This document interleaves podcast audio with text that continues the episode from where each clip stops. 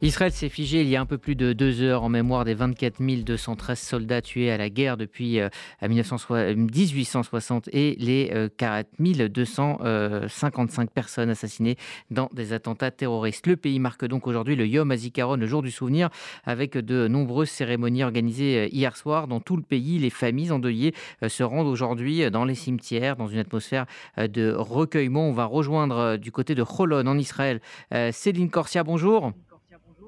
Bonjour Rudy. C'est un jour euh, très particulier pour les Israéliens aujourd'hui. Oui, c'est un jour très spécial pour la nation israélienne tout entière. Euh, une semaine après Yom HaShoah, la veille de Yom HaAtzmaut, qui célébrera d'ici quelques heures l'indépendance du pays. Euh, comme vous l'avez dit, Yom HaZikaron, euh, c'est un moment particulier. Le pays se fige pendant deux très longues minutes, au cours desquelles le temps est comme suspendu, les mines sont graves, les gens sont absorbés dans leurs souvenirs pour certains, dans leurs douleurs pour d'autres. Les cafés, les restaurants, tout est fermé, tout a été fermé hier soir. Bref, Yom HaZikaron, c'est un moment crucial dans le calendrier israélien. Et donc vous avez assisté euh, à l'une des euh, cérémonies, l'une des nombreuses cérémonies organisées euh, sur les, places publiques hier. Oui, il y avait tout un tas de cérémonies qui étaient organisées un peu partout dans le pays. J'ai eu la possibilité de d'assister à l'une d'entre elles, une cérémonie, je vous avoue, très poignante. Euh, j'avais beaucoup de mal à retenir mes larmes, comme la plupart des gens présents euh, sur place. Euh, et c'est une cérémonie qui a donné la parole d'abord et avant tout aux familles endeuillées, tout en faisant défiler sur les écrans les visages des victimes, civiles et militaires tombés pour la défense d'Israël, et également les victimes d'attentats terroristes. Ah, et donc après la cérémonie, vous êtes entretenu avec des Israéliennes et des Israéliens pour, pour leur demander le sens finalement de leur présence. Euh, oui, le public était très nombreux et j'ai pu rencontrer quelques personnes euh, auprès desquelles j'ai euh, voulu un petit peu prendre la température. J'ai ainsi rencontré Meir, Meir qui déposait une gerbe de fleurs au nom des ce qu'on appelle ici Nechetzal, qui veut dire des mutilés de guerre. C'est ce qui connecte l'État d'Israël, ce qui l'unifie. C'est cela, Yom Hazikaron et Yom Hatzmaut. Yom Hazikaron est le jour où nous exprimons notre reconnaissance aux 24 213 victimes tombées pour la sécurité du pays. Et c'est grâce à eux que nous sommes ici aujourd'hui, que nous développons merveilleusement notre pays. Ce qui est le plus important aujourd'hui, c'est que nous cultivions l'amour des intéressés entre toutes les franges de notre peuple. Et Céline, vous avez également rencontré Ava. Oui, oui, j'ai rencontré Ava, une jeune adolescente qui était venue, euh, euh, qui est venue à cette cérémonie accompagnée de quelques camarades de classe.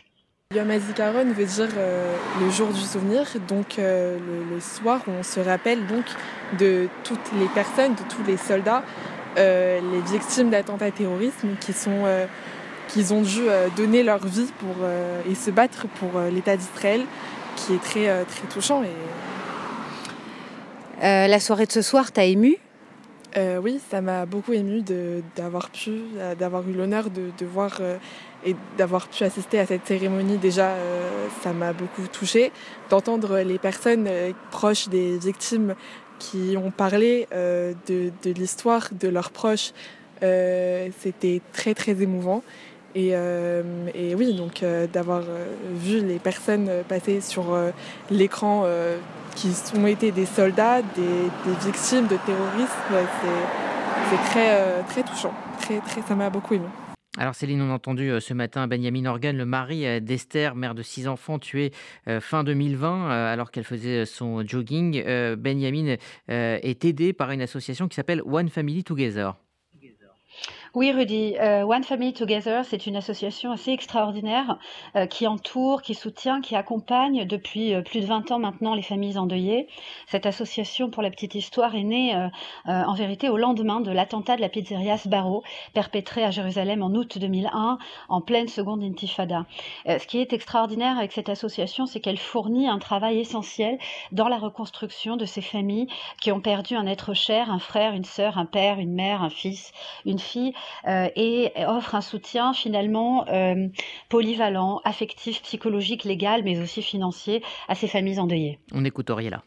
En août 2001, il y avait eu un très très gros attentat à Jérusalem, c'était l'époque de l'intifada, et il y a eu un très gros attentat à Jérusalem où la pizzeria, en plein mois d'août, à midi, a sauté et avait fait euh, plus de 130 victimes, dont une vingtaine de morts. c'était quelque chose d'assez épouvantable. Beaucoup d'enfants, beaucoup de familles complètement décimée, avec euh, deux ou trois enfants qui étaient euh, qui restaient orphelins, sans frères, sans, avec des frères et sœurs perdus, des parents perdus. Ça a été quelque chose d'épouvantable. Et il y a une jeune fille qui s'appelle Michal Belsberg, qui est qui devait fêter sa bat mitzvah quelques semaines après, qui vient d'une famille euh, anversoise et canadienne et qui vit en Israël depuis longtemps parce qu'elle est née ici. Et en fait, elle a dit je ne veux pas faire de bat mitzvah et je veux que toutes les cadeaux que je vais recevoir, l'argent des billets d'avion de la famille qui devait venir de, de l'étranger et prendre des chambres d'hôtel et des tenues, etc., que cet argent soit regroupé sur un compte et qu'on le distribue à ses enfants qui sont dans les hôpitaux. Elle a ramassé 100 000 dollars en très très peu de temps. Ça a été fait, c'est-à-dire que les, les, elle était dans l'hôpital en hôpital pour aller s'occuper des familles. Tout le monde a un ami ou quelqu'un de la famille malheureusement qui a été touché. Et, et c'est vrai que voilà, c'est quelque chose, c'est un travail, un travail non-stop fait par du bénévolat à 90%. Après, les gens qui sont salariés sont des assistants sociaux, c'est l'entretien de, enfin, c'est les bâtiments que nous avons, le principal à Jérusalem et d'autres à Ranana et euh, entre autres. Et, euh, et c'est c'est du bénévolat, ce sont des, des notes chez route qui viennent, qui aident. Pour les jeunes, des, des, des, colonies de vacances. Il y a aussi des, un programme qui s'appelle Grand Frère, Grande Sœur, où des jeunes gens après l'armée sont bénévoles chez nous et parrainent pendant un an, deux ans, un enfant, l'emmenant euh, faire du sport, l'aidant pour les devoirs, l'emmenant manger une pizza, ou tout simplement répondre au téléphone quand il est en détresse. Euh, les, les, les, enfants sont, sont on s'en occupe depuis l'âge de, depuis qu'il y a le, malheureusement très très très bas, 5-6 ans, on commence à leur faire des activités jusqu'à 20 ans, 30 ans, 40 ans, ils deviennent des adultes et ça continue. Mhm. Et nous faisons beaucoup d'activités aussi pour les adultes, des séminaires, des retraites entre parents endeuillés ou bien entre euh, veufs ou veuves, des, des groupes de parole, des thérapies de groupe, beaucoup d'art-thérapie. Nous aidons aussi financièrement les familles. Il y a malheureusement l'attaque terroriste, surtout quand elle touche des adultes, euh, fait que, ou même les enfants d'ailleurs, fait que un enfant ayant été tué ou blessé, les parents perdent complètement leur repère professionnel.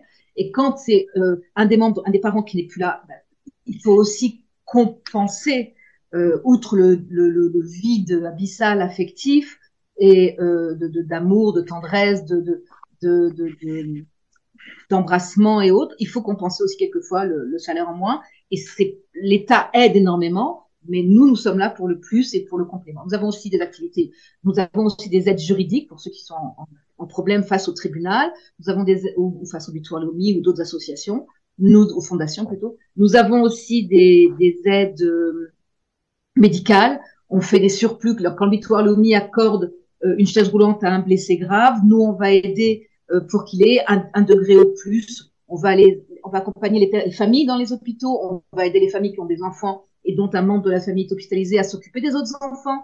On a, on a toute une, toute une, un programme qui, et c'est un travail à temps plein.